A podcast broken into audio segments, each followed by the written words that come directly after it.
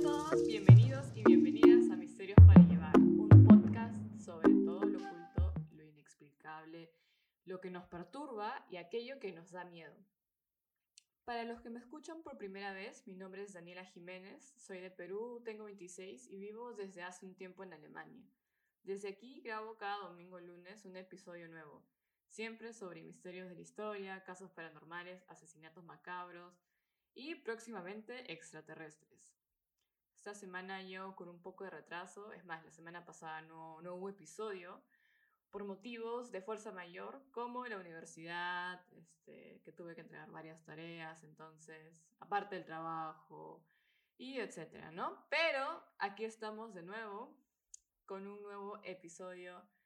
Em, este episodio también, al igual que el, caníbal de Rotenburgo, si es que no lo han, si es que no lo han escuchado, eh, vayan a escucharlo. Es el quinto episodio, El caníbal de Rotenburgo.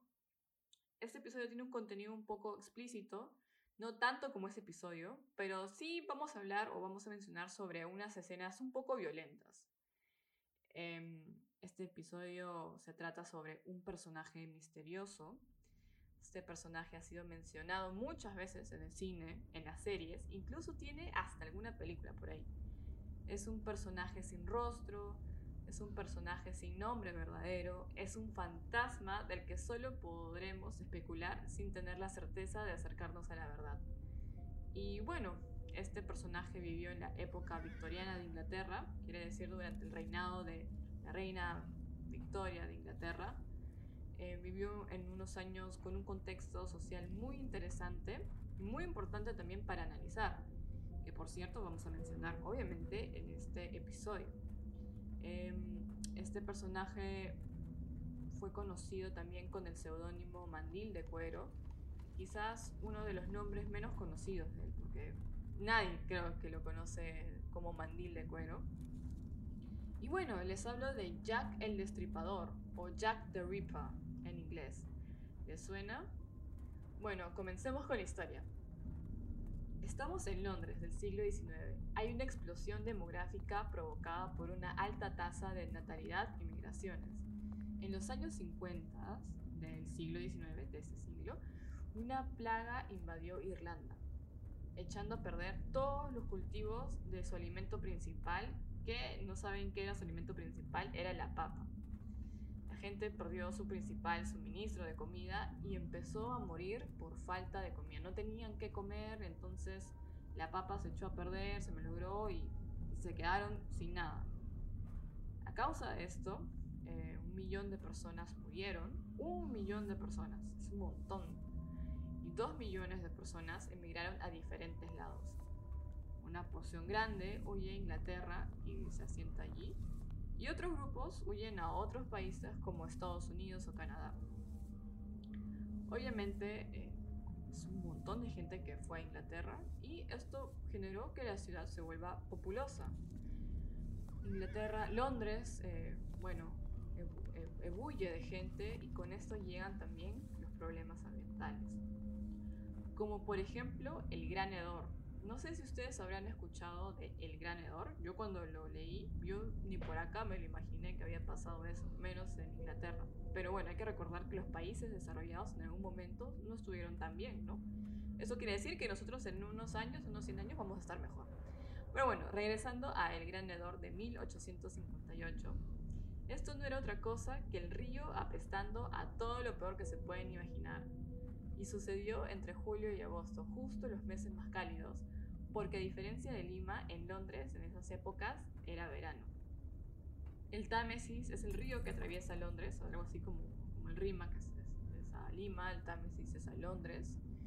Y en vez de ser un río que adornara la ciudad y la embelleciera, eh, se convirtió por un tiempo en el origen de sus problemas. El alcantarillado en aquellas épocas no estaba bien estructurado y, y era que los desechos desembocaban directamente en el río. Imagínense, todos los desechos humanos e industriales iban a parar ahí. Y entonces, en una ciudad que ya empezaba a ser populosa, también se convirtieron los desechos en grandes cantidades productoras de un olor nauseabundo. Este olor fue tan nauseabundo que incluso hasta el célebre escritor Charles Dickens hizo referencia a eso. Ahora, Charles Dickens es el escritor que escribió, es quien escribió Oliver Twist o Cuento de Navidad, que no sé si ustedes han visto como ese corto de Disney, donde sale Mickey, este, Pato Lucas, Pluto. Bueno, una de esas historias de Navidad las escribió él. Esto, todo lo que les cuento, obviamente no solo generó una pobre calidad de vida, que para entonces no todos gozaban de ella, como ahora en Londres, ¿no? Que es un poco más igual. Esto generó enfermedades. Hubo muchos brotes de cólera en los que miles de personas perdieron la vida. El lugar del que les voy a hablar, porque hay un lugar en donde suceden estos hechos, que son perpetrados por Jack the Ripper o Jack el Destripador, este lugar se llama Whitechapel. Es un distrito que se encontraba en Tower Hamlets, en Londres. La reputación de este lugar no era la mejor. Existía una sobrepoblación creciente, como ya les mencioné. Había mucha pobreza. Y el crimen y la prostitución eran algo del día a día. Ahora, este, también hubo otro factor que se consideró como como esta es la razón por la que este no es un vecindario tan bueno, ¿no? Yo no lo, esta razón yo no la considero algo así como mala, como algo que contribuye a un vecindario malo. Pero a lo que me refiero es que en aquellas épocas el, distrito de Whitechapel también tenía eh, bastantes inmigrantes en aquellas épocas yo puedo entender que sí era un poco mal visto, ¿no? Este lugar era un punto de encuentro de extranjeros, de por ejemplo franceses protestantes, de alemanes, de irlandeses y de judíos sefardíes. Y es incluso en este lugar que nace el box moderno. A todo lo que menciono le añadimos un alto consumo de alcohol, o sea, se consumía bastante alcohol. Y es una época muy interesante, ¿no? Con un contexto social bien interesante, era, había mucha desigualdad, pobreza también, y las personas tenían que vérselas eh, por sí mismas, ¿no? La mayoría de veces. En este lugar tan peculiar es donde Jack el Destripador comete una serie de asesinatos macabros. En total se hablan de una serie de más o menos 11 asesinatos en Whitechapel y en distritos que estaban cerca de ahí. Más o menos, bueno, entre 1888 y 1891. Sin embargo, les hablaré esta vez de los cinco asesinatos más emblemáticos y que sí han sido catalogados como obras de este asesino, por el patrón que estos asesinatos siguen, ¿no? Estos son los llamados los cinco canónicos. Se trata de cinco mujeres asesinadas por la misma persona. Estas son eh, Marianne Nichols, Annie Chapman, Elizabeth Stride, Catherine Eddowes y Mary, Mary Jane Kellys. Así que voy a hablar de ellas en orden y las voy a mencionar por su, por su primer nombre, ya, para hacerlo un poco más fácil. Y también fácil de, como que recordar y también catalogar, porque es un poco difícil, ¿no? Son cinco mujeres, todas tienen este nombre compuesto y apellido. Es bastante. Bueno, la primera es Marianne Nichols. Fue asesinada el 31 de agosto del 88 en Bucks Row, que hoy se llama Dorward Street. Fue asesinada en la madrugada, casi a las 4 de la mañana, exactamente a las 3 y 40 de la. Su garganta fue cortada de izquierda a derecha dos veces y le realizaron incisiones en el abdomen repetidas veces con un cuchillo de aproximadamente 15 a 20 centímetros de longitud. Su cuerpo fue encontrado por una persona que pasaba por esa calle a esa hora y en un primer momento eh, sospechó que estaba desmayada o ebria. No estaba tirada ahí, habrán pensado, ¿no? Que habrá consumido alcohol y no sé. Al llamar por ayuda, eh, se dieron cuenta de que no, o sea, de que, que no estaba ni desmayada ebria, sino que estaba muerta. Pero bueno, ¿quién era esta mujer? ¿Quién era Mary Ann Nichols? Porque para entender al asesino también hay que entender el perfil de víctima que busca, que casi siempre sigue el mismo patrón eh, Marianne estuvo casada, tuvo cinco hijos y se separó de su esposo en ese entonces por adulterio.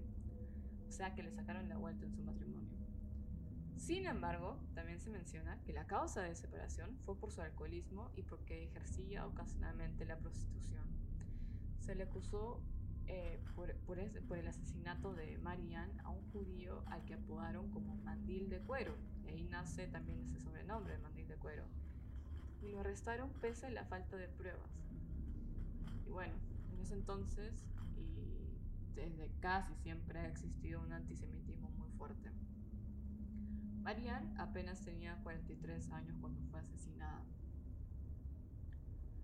Luego sigue Annie, Annie Chapman. Annie no tuvo una vida tan fácil, es más, eh, está marcada por la tragedia.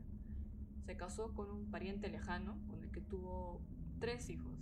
El primero nació con un tipo de discapacidad y, y lo mandaron a una suerte de casa donde lo cuidaron el resto de sus días. A raíz de esto, de esta discapacidad con la que nació su primogénito, Annie inicia con el alcohol también.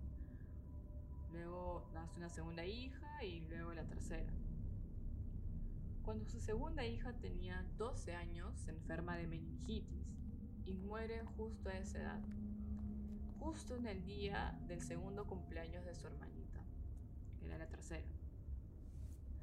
Ahí Annie retoma su alcoholismo a raíz de esta pérdida, porque claro, ¿no? o sea, enfrentar una pérdida así de un hijo encima es algo que no, es una realidad que no todos pueden enfrentar porque es muy difícil y pues ella se, se, podría decir que se refugió en eso, ¿no? Luego de esto, eh, el matrimonio se separó, se separa y el esposo de Annie gana la custodia de su última hija. Ella se va a vivir a Londres y vive en pensiones que cambian constantemente, porque en aquellas épocas en estos barrios habían como pensiones que uno pagaba por el día que uno se iba a hospedar y recibía su cuarto, como una suerte de hotel humilde, un hospedaje, un hostal, pongámosle así. Hasta ahí todavía recibía ella una modesta pensión de su ex esposo.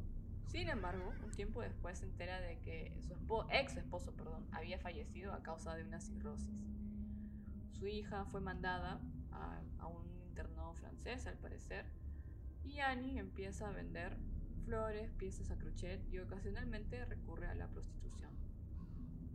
Ella es asesinada el 8 de septiembre del mismo año en el número, en el número 29 de una calle llamada eh, Hambury, que vendría a estar en el distrito de Spitalfields. Al igual que Marianne, eh, Annie recibe dos cortes en la garganta.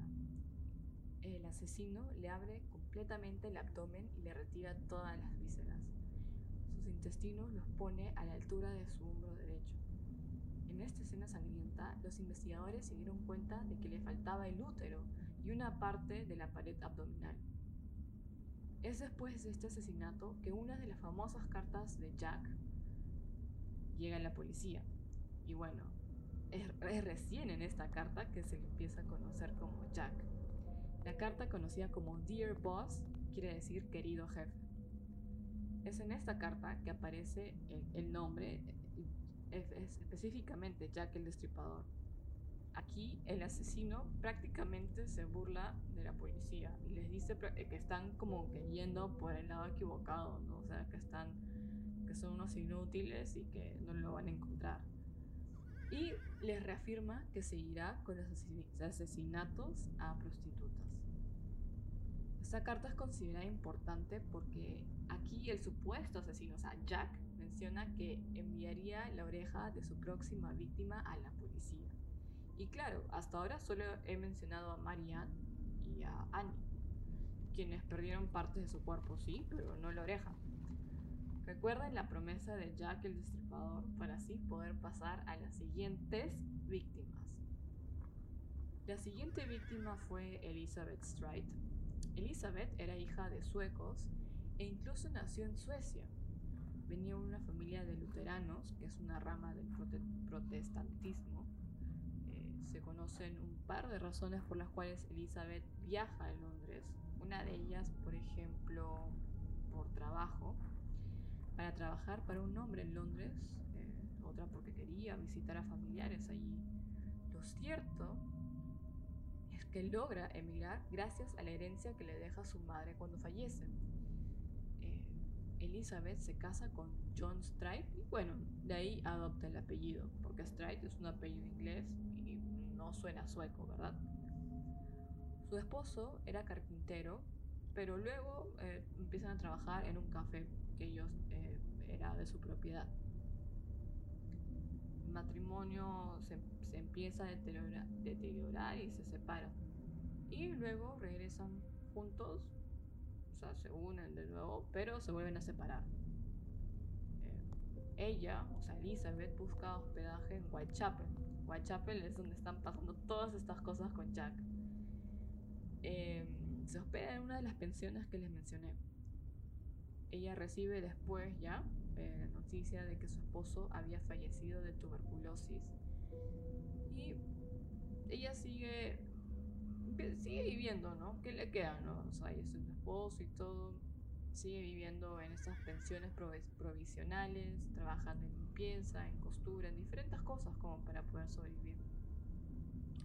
Eventualmente también eh, Elizabeth eh, recibe ayuda económica de una iglesia de Suecia que estaba ahí en Londres. Eh, todos la conocían como una persona calmada, de temperamento calmado y pausado. A pesar de esto, registra ocho citas en el tribunal y principalmente por conducta por perturbar el orden público. Ya en, esas en esas ocasiones habría estado ebria. bueno, a raíz de, que su situación económica no estaba para nada bien, eh, recurre a la prostitución. No como fuente principal de ingresos, pero sí una que otra vez trabajaba en eso, ¿no? Como para completar el día, digámoslo así. El día de su muerte, Elizabeth había tenido unos trabajitos, había limpiado unas habitaciones y luego más tarde en la noche eh, había, la habían visto con acompañantes o clientes quizás. A la una y media, a la una de la mañana del 30 de septiembre, un hombre con, con su caballo y su carro de dos ruedas paran en seco debido a que habían visto un bulto que se guiaba en la pista. Este hombre se baja del caballo, enciende un fósforo y ve a una mujer desangrándose. Las manos de esta mujer estaban heladas, pero otras partes de su cuerpo aún conservaban calor corporal. Eso quiere decir que no hace mucho había pasado el asesinato. Rápidamente, eh, el señor este que encuentra este bulto se dirige adentro del establecimiento que estaba cerca y pide ayuda. Los médicos forenses que se encargaron de Annie Chapman asisten rápidamente a la escena y examinan el cadáver. Lo curioso en este caso es que el cuerpo de Elizabeth, porque sí, el, bulto que estaba en la calle era Elizabeth, solo presentaba una herida de casi 15 centímetros en el cuello. A diferencia de las anteriores víctimas, el cuerpo de Elizabeth estaba en buen estado, se podría decir. O sea, estaba degollada y todo, pero si se pueden pensar que las anteriores fueron desvisceradas, ella todavía estaba bien. Y esto tiene una explicación. Se dice que en el momento en que el asesino está a punto de enseñarse con el cuerpo, un trabajador de una tienda vecina justo entraba transportando unas cosas y al parecer habría asustado al asesino. Bueno, obviamente este misterioso asesino, del que ya teníamos un seudónimo que era Jack, no se quedaría con las ganas de, de cortarle el abdomen a alguien o algo así, que es lo que solía hacer, sino que buscaría a una víctima más para completar su ritual.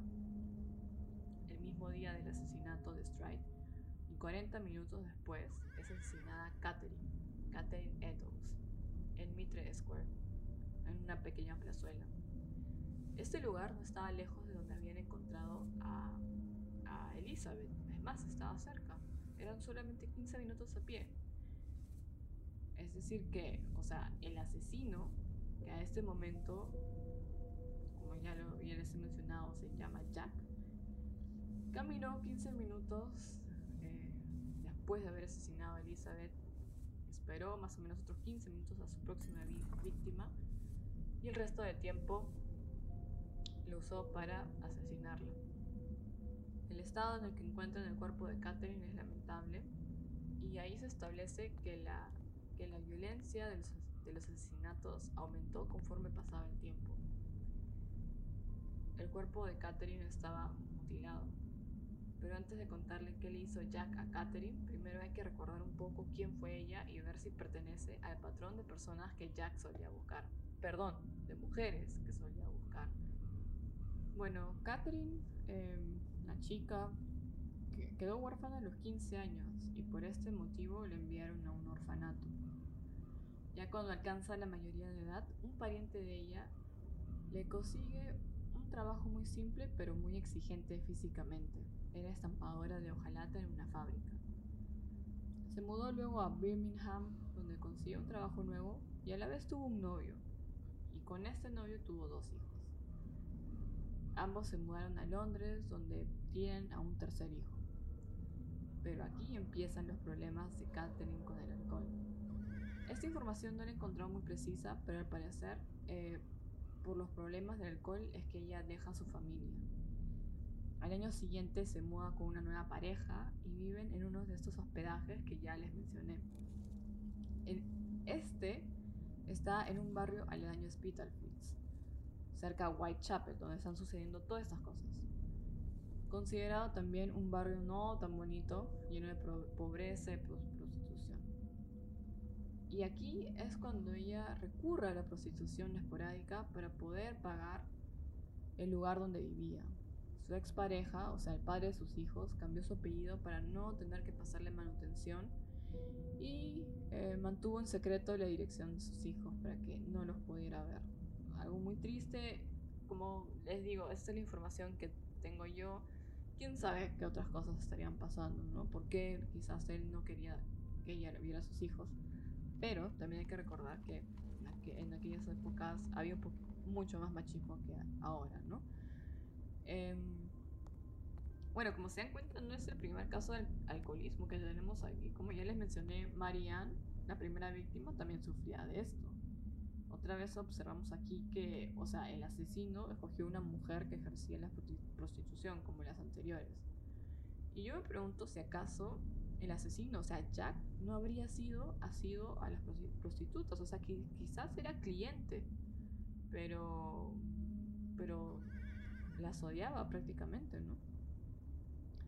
Pero bueno, volviendo a Catherine, me faltó decirles qué fue lo que hizo Jack con ella, con un poco más de detalles. Y ahí sí es muy triste. El abdomen estaba abierto y sus intestinos fueron puestos a la altura de su hombro derecho. Al revisarla, los forenses determinaron de que le faltaba el útero y el riñón izquierdo.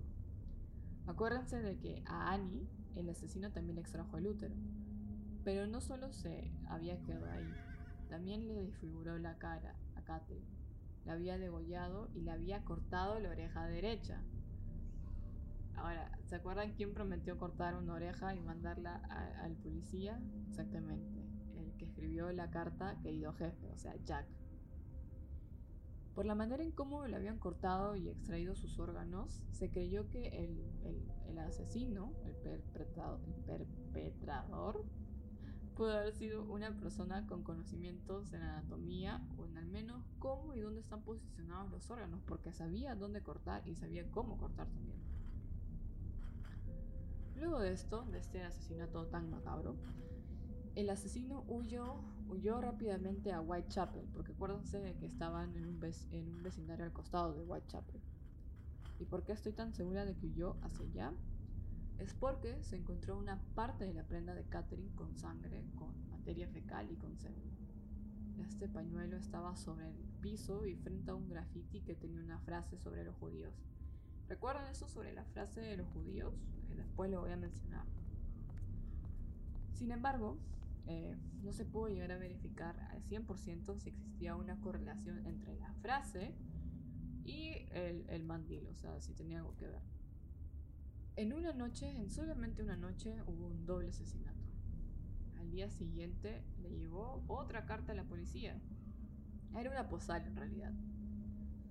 Antes de contar el contenido de esta postal y la información reveladora, me faltó decirles que para este entonces la policía ya había recibido cientos de cartas que alegaban autoría de los hechos y también que brindaban ciertas pistas.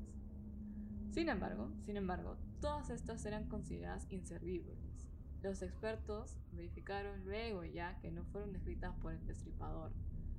Y hoy en día, más en, la, más actualidad, gracias a otros métodos científicos, se logró determinar que obviamente eran bromas.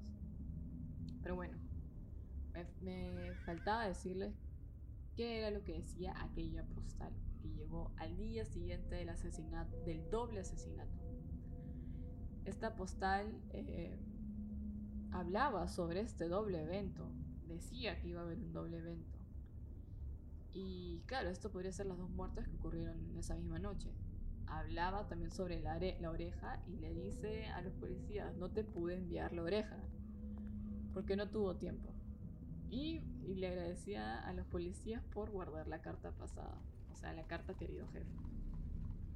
La postal hoy en día ha desaparecido Parece ser que uno de los investigadores de aquellas épocas se la guardó como recuerdito, quizás está en algún museo de algún coleccionista, por ahí. Para completar los cinco canónicos, los cinco asesinatos, nos falta un asesinato más. Es el asesinato de Mary Jane. Esta mujer, a diferencia de las otras, fue asesinada en su cuarto. Tenía tan solo 25 años cuando fue asesinada. Eh, de esta víctima no, no, se tiene mucha información. O bueno, yo no he logrado encontrar tanta información sobre ella. Pero lo que sí les puedo decir es que era irlandesa, entre otras cosas terminó en Londres por algún motivo. Y ahí empieza a ejercer la prostitución también. Se sabe que tuvo una pareja con la que tuvo una relación intermitente y con la que tuvo contacto hasta el día que fue asesinada. Mary Jane muere el 9 de noviembre del mismo año, del 88, en Whitechapel. Su garganta estaba cortada y su rostro estaba totalmente desfigurado. Le habían cortado el pecho y su vientre. El asesino había repartido sus órganos internos por toda la habitación y le había extraído parte de sus músculos. Esta vez no se llevaron, bueno, no se llevó su útero, pero se llevó su corazón. Pero bueno, existe la posibilidad de que no se lo haya llevado, o sea, no se ha llevado su corazón, sino que lo haya incinerado en el mismo lugar, en la chimenea que había en la habitación. Hay ciertas dudas de que este asesinato no haya sido perpetrado por Jack el destripador, sino por su pareja. Y es que Mary Jane era mucho menor a las víctimas que solía escoger el asesino, y aparte de eso, este, tenía una pareja con la que parece que no tenía una buena relación. Em, también es es considerada como... Algunos lo consideran como que no podría ser una víctima de él, por, lo que dije, ¿no? Era tan joven, aparte de que eh, el asesinato sucedió en un recinto privado y no en la vía pública como los anteriores, ¿no? Pero existe una explicación para esto, y es que para el asesinato número 5, la policía ya tenía los ojos sobre el asesino lo buscaban intensamente e incluso recibieron apoyo de otras jurisdicciones para encontrarlo, ¿no? Y después de ya cuatro mujeres asesinadas cruelmente, la policía está más atenta que nunca. Y esta puede ser una de las posibilidades por las cuales quizás Jack decidió actuar con más discreción, ¿no? Para que no lo encontraran. Luego de estos crueles, crueles asesinatos, hubieron por supuesto más, sin embargo, no cuadran con el patrón de las cinco señoras que les mencioné, de estas cinco chicas. Em, eh, es importante mencionar que las investigaciones de aquellas épocas no eran tan avanzadas como hoy. Muchas técnicas forenses que hoy en día se utilizan para determinar autoría no existían en aquellas épocas. Muy aparte de eso, el concepto y las motivaciones del asesino de Jack, no eran tan comprendidos. en un primer momento la policía asumió que la motivación del asesino fue sexual y lo clasificaron así porque era uno de los motivos con los que estaban más familiarizados en esa época, yo supongo que porque había más violaciones. La manera de proceder de las autoridades tampoco fue tan prolija, se concentraron en, en cantidad antes que calidad. Y con eso me refiero, por ejemplo, a que interrogaron a todo el mundo sin tantos criterios específicos. Fueron 2.000 personas interrogadas, de las cuales 300 estuvieron de alguna manera vinculadas a los asesinatos. Y de estas 300 personas, 80 fueron puestas, eh, fueron, eh, fueron a prisión. Los investigadores tampoco eh, fueron los mismos siempre. Y esto hizo algo dificultoso, no, no había continuidad. conforme se avanzaban los casos, cambiaban de investigador. Y obviamente esto generó que no se avanzara quizás tan rápido, que hubiera una falta de resultados. Por eso es que la población de, por ahí, de Whitechapel, estuvo súper descontenta. Y esto hizo que, o sea, por, este, por esta, digamos, no decepción, pero sí, vamos a llamarlo así, eh, o preocupación de que no encontraran el asesino, los mismos eh, habitantes de Whitechapel su, crean sus grupos de vigilancia. Y es así como se crea el Comité de Vigilancia de Whitechapel. Ellos toman las investigaciones por cuenta propia e incluso de sus propios recursos contratan investigadores privados. Ahora, ¿recuerdan que les mencioné algo sobre un graffiti con una frase que aludía a los judíos? Bueno, este fue cuando encontraron el mandil de Catherine en Whitechapel. Lo que habían escrito decía algo así. Los judíos son los hombres que no serán juzgados por nada. Ahora, existen versiones también de lo que, de lo que estaba escrito pero gracias a este graffiti, muchos decían que el asesino pudo haber sido judío. También es importante recalcar que en aquellas épocas existía eh, bastante antisemitismo. O sea, bueno, ya les he mencionado esto, esto existía, ya existió desde el inicio de, de la humanidad, creo. Hay otras teorías sobre este graffiti, pero es un poco, ya sería demasiada información y nos vamos a marear con todo eso. El punto es que pensaron que podía ser judío.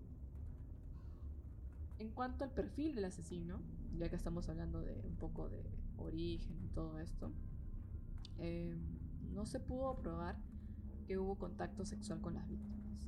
Algunos psicólogos señalaron que eh, el, hecho de apuñalar víctimas y mostrar cadáveres mutilados o mutilarlas puede ser que le haya generado cierto placer.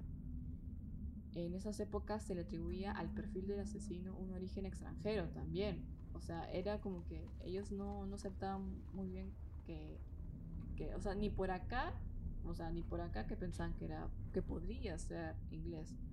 Por eso siempre atribuían a que el asesino podría ser judío, polaco, ruso o alguna persona de color.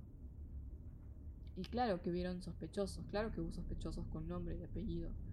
Uno de ellos, por ejemplo, fue Aaron Kominsky. Aaron Kominsky era un judío polaco eh, psicológicamente estaba enfermo y fue internado en un hospital psiquiátrico. De un pañuelo de una de las víctimas, si no me equivoco, de Edo, eh, Catherine, eh, encontraron restos de semen y analizándolo genéticamente se llegó a un descendiente de Kominsky. Sin embargo, el método que se usó en esta investigación científica fue muy criticado por expertos y bueno, luego la persona que hizo esta investigación dijo como que sí, o sea, sí, me equivoqué, o sea, cometí errores. Es por eso que este ya no es considerado tan fiable, ¿no? Ahora, yo creo que este, este, estos restos de semen, así, pudieron haber sido también de algún cliente, de Catherine, ¿no? De ellas. Porque como ejercían la prostitución, bueno, estaban en contacto con fluidos, yo pienso. También hubieron otras personas como John, que fue considerado sospechoso a pesar de haber sido homosexual, aunque eso no le quita el que pueda haber sido asesino, ¿no? Este se suicidó en, 1888, después de que sucedieron los cinco canónicos, ¿no? Estos cinco asesinatos, que luego pararon. Luego hubo otro posible asesino, un ruso que era ladrón, ratero, y ese también lo ingresaron en un hospital psiquiátrico por aquellas épocas. También pudo haber sido un pintor alemán. Al parecer no podía ser inglés, ¿no? Como ya les mencioné, menciono este, solamente personas de, otros países, pero ningún inglés. Pero bueno. Y luego, aquí hay algo súper interesante. En el 2016 surge la teoría de que Jack el Destripador pudo haber sido mujer. Ese sería un giro súper grande en la historia, ¿se imaginan? Se dice que esta mujer habría cometido los asesinatos motivada por la frustración propia de no poder tener hijos, o sea, de ser estéril. Esto explicaría quizás por qué las mujeres no fueron violentadas sexualmente. También el por qué junto al cuerpo de Catherine se encontraron tres botones de un botín de mujer. Hubo muchos más sospechosos, pero ninguno de ellos, eh, de ninguno de ellos se tienen pruebas como fehacientes de la autoría de los crímenes. Lo cierto es que después de la última víctima, después de Kelly, los asesinatos pararon. Ahora, yo dije que hubieron 11 asesinatos, ¿no? Sin embargo, los otros no cumplen tanto con los requerimientos de víctima para Jack. Por eso no he contado estos que son los más, eh, que tienen más eh, coherencia, más sentido entre ellos. Pero ¿qué habrá sido, no? O sea, ha sido un contexto social un poco difícil, de bastante desigualdad, mucha pobreza, alcoholismo al parecer. Y de pronto aparece una persona que les quita el útero a las mujeres, ¿no? O sea, es como mujeres. Y no solo le, les quita el útero, que es el órgano con el que procrean, con el que hacen bebés, sino que también le saca sus intestinos, ¿no? Como que la parte interna se las destapa y se las descubre, lo de adentro. Pero a su misma vez les mutila el rostro, o sea, las desfigura es algo súper raro, ¿no? Como que no quiere que se vea la cara, pero sí lo de adentro. ¿Por qué? Y es algo, es un caso que hasta ahorita no puede ser, no ha sido resuelto, no se sabe. Existe algo incluso llamado la riperología, que es de Jack the Ripper, la riperología que investiga todo esto. Hay libros muy interesantes que me gustaría leer, uno que es sobre estas cinco mujeres, que al parecer han sido no tan bien juzgadas por la historia debido al machismo, entre otras cosas, ¿no?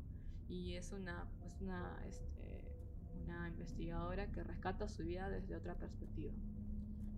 Yo me pregunto, ¿habrá sido quizás un, ¿cómo decirlo? Un, este, una cortina de humo, pero para eso tendríamos que investigar también un poco más el contexto político, que no he mencionado en este caso, me he centrado más que todo en el contexto social. Entonces, ¿ustedes qué opinan de Jack the Ripper, de Jack el Destripador? ¿Creen que algún día nos acerquemos a su verdadera identidad? ¿Creen que este podcast logre averiguar quién fue Jack the Ripper? Eh, y esta pregunta sí muy importante.